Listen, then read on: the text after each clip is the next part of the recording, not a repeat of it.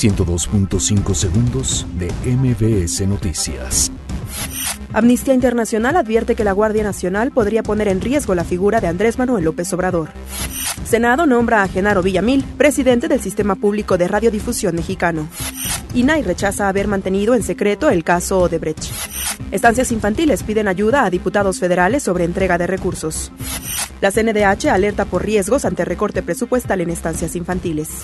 La Procuraduría General de Justicia de la Ciudad de México asegura que no existe un solo caso de secuestro de mujeres en el metro. Refuerzan seguridad en GAM tras video de presuntos integrantes del cártel Jalisco Nueva Generación. Comerciantes de Jalapa denuncian cobro de derecho de piso por parte de grupos criminales.